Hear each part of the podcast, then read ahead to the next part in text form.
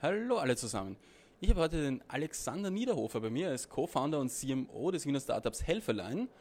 Ihr konntet gestern bei 2 Minuten 2 Millionen sämtliche Investoren überzeugen. Alle fünf Investoren. Zusätzlich gab es noch Medienbudget. Ähm, aber bevor wir jetzt ein bisschen ins Detail gehen zum Investment bei 2 Minuten 2 Millionen, vielleicht ein kurzer Pitch. Elevator Pitch, bitte keine 2 Minuten, sondern ein bisschen kürzer. Okay, alles klar. Ja, gerne. Also ähm, Helfline ist ein Netzwerk aus technisch geschickten Personen, das wir aufgebaut haben in ganz Österreich und mittlerweile auch im Süden Deutschlands. Wir vermitteln diese technisch geschickten Personen an Privathaushalte oder Büros oder Firmen, die Probleme haben mit Computer, Internet, Drucker, Fernseher. Wir haben dann eine eigene App gebaut, über die das Ganze vermittelt wird mit intelligentem Skillmatch und so weiter und testen alle Techniker persönlich. Also jeder wird wirklich von uns kennengelernt und dann eingeteilt in die verschiedenen Spezialisierungen. Und die Leute rufen aber bei uns bei der Buchung einfach an oder buchen dann eben online, damit es möglichst einfach ist für den Kunden. Genau. Wie verdient ihr Geld damit? Äh, wir bekommen eine Vermittlungsprovision für die Aufträge. Das heißt, wir haben ein fixes Pricing für den Kunden, sodass wir halt transparent alles gleichmäßig kommunizieren können. Und der Techniker zahlt uns dann am Ende des Monats eine Provision, aber nur, wenn er Aufträge erfolgreich absolviert hat. Warum kommen die Kunden zu euch und nicht direkt zu den Hotlines von den Unternehmen? Naja, einerseits gibt es auf der einen Seite natürlich das Problem, dass nicht jede Hotline von irgendeinem anderen Unternehmen äh, einen Vorortservice hat. Ja? Also bei vielen Mobilfunkanbietern hast du zum Beispiel einfach nur einen telefonischen Support.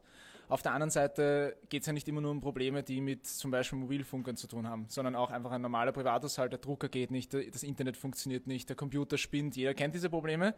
Jeder, der sich gut auskennt, kennt die Probleme, weil man dann gefragt wird. Und jeder, der sich selber noch nicht so gut auskennt oder eben einfach nicht so viel Zeit hat, sich damit zu beschäftigen, weiß, dass man oft Hilfe sucht. Und da haben wir einfach eine wirklich günstige und trotzdem professionelle Lösung geschaffen.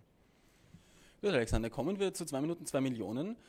Ist natürlich immer so eine Sache, TV-Auftritt, eine sicher besondere Art der Finanzierung, die sich in Österreich natürlich auch etabliert hat. Es waren inzwischen doch einige hundert Startups dort.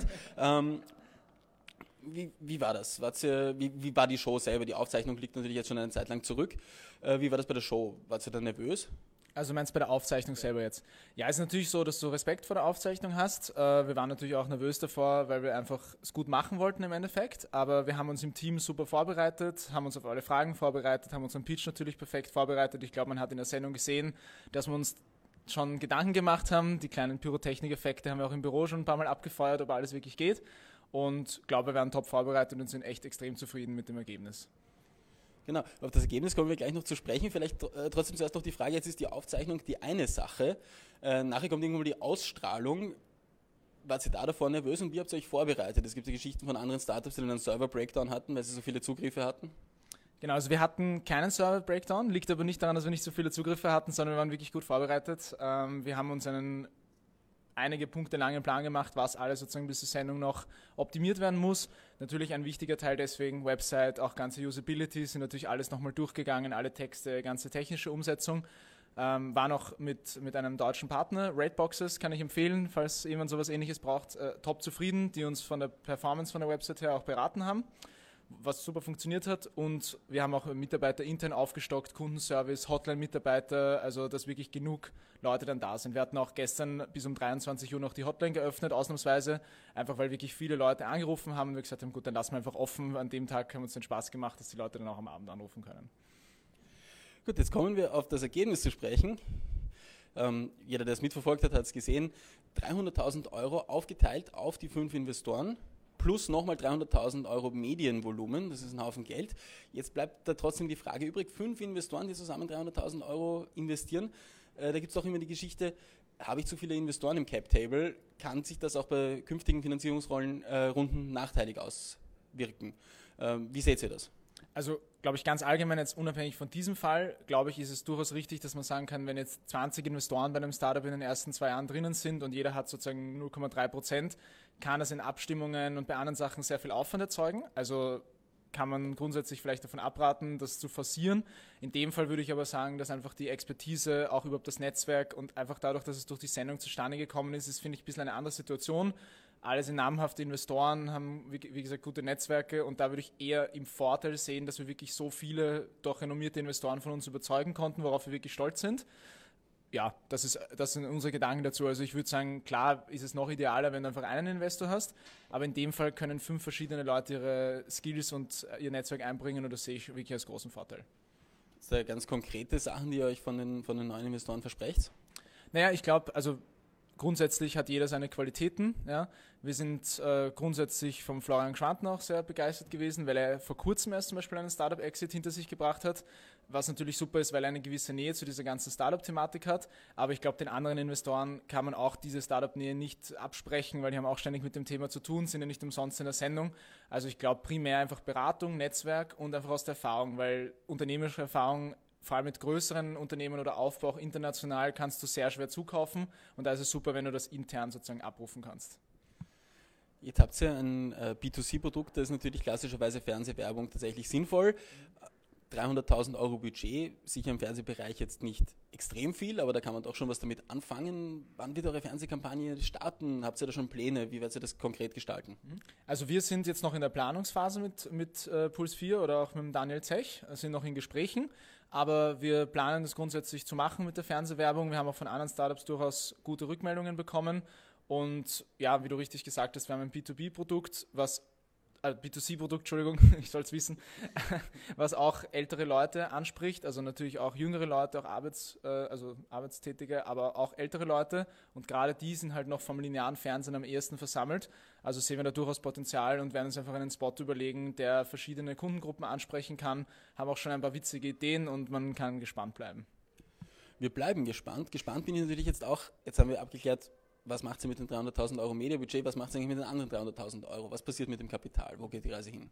Also wir haben in, vor allem am Anfang, wie wir gegründet haben, natürlich ganz viele verschiedene Marketingkanäle ausprobiert. Ähm, jetzt wissen wir wirklich sehr gut, wo können wir unsere Kunden gut einkaufen, wo stimmen die Acquisition Costs und so weiter. Also haben natürlich bewiesene Zahlen, sage ich jetzt mal, erarbeitet. Ähm, auch jetzt kriegen wir organisch schon wirklich sehr, sehr viele Kunden, nicht nur von Partnern, sondern auch in der Eigenwerbung haben auch immer wieder in Richtung äh, Radiowerbung, Zeitung und so weiter einige Sachen getestet.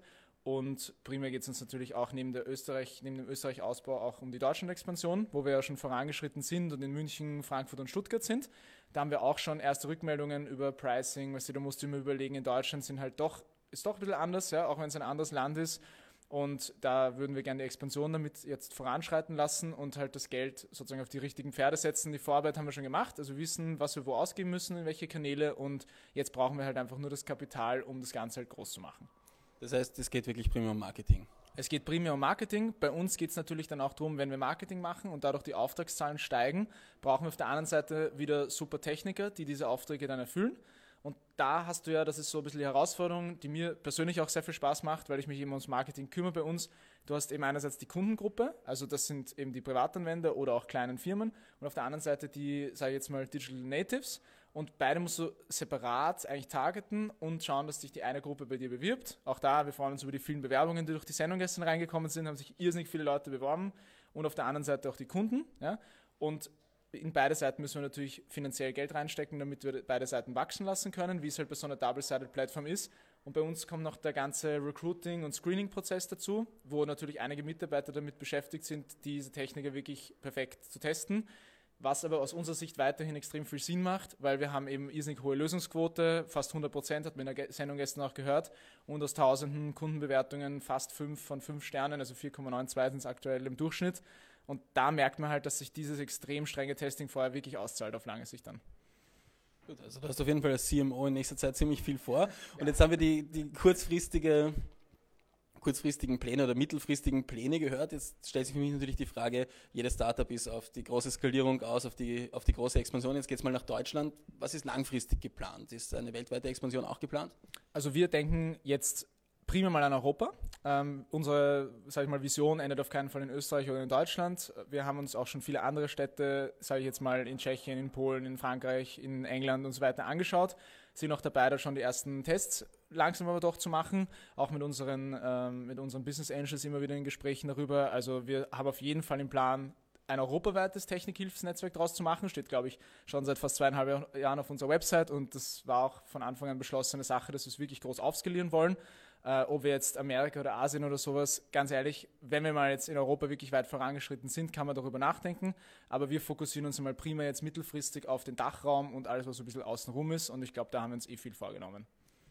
Trotzdem nochmal die böse Frage an den CMO: Wird Helferlein der richtige Name sein in nicht deutschsprachigen Ländern? Äh, gute Frage. Ähm, es, also gemischte Antwort. Ja die, dieser Name funktioniert im, im Dachraum extrem gut. Er wird sehr, sehr positiv wahrgenommen, auch in Konnotation mit den Technikern, die wir wieder Helferlines nennen. Und das ist so ein bisschen ein lustiges Wortspiel, was die Leute extrem sympathisch auffassen. Jetzt kann man natürlich sagen, ja, wird der Amerikaner Helferlein sagen oder wird es der Russe irgendwann gut aussprechen können? Es gibt momentan sehr, sehr viele Bewegungen, zum Beispiel äh, weiß in der Autoszene luftgekühlt oder andere Sachen, die deutsche Worte in Amerika verwenden. Die Amerikaner haben gerade einen irrsinnigen Hype, was deutsche Worte betrifft und verwenden sie sehr gerne. Kindergarten hat sich dort auch durchgesetzt. Vielleicht werden wir auch Helferlein dort umsetzen und wenn wir irgendwie merken, dass es nicht so gut funktioniert, dann wird uns sicher ein cooler anderer Name auch einfallen. Also das, davon lassen wir uns auf keinen Fall aufhalten. Wir können auf jeden Fall gespannt bleiben, was die Zukunft euch bringt. Dabei wünsche ich viel Erfolg. Nicht nur für die nächsten Monate, sondern auch für die nächsten Jahre. Und euch da draußen wünsche ich noch einen wunderschönen Tag. Grüß euch.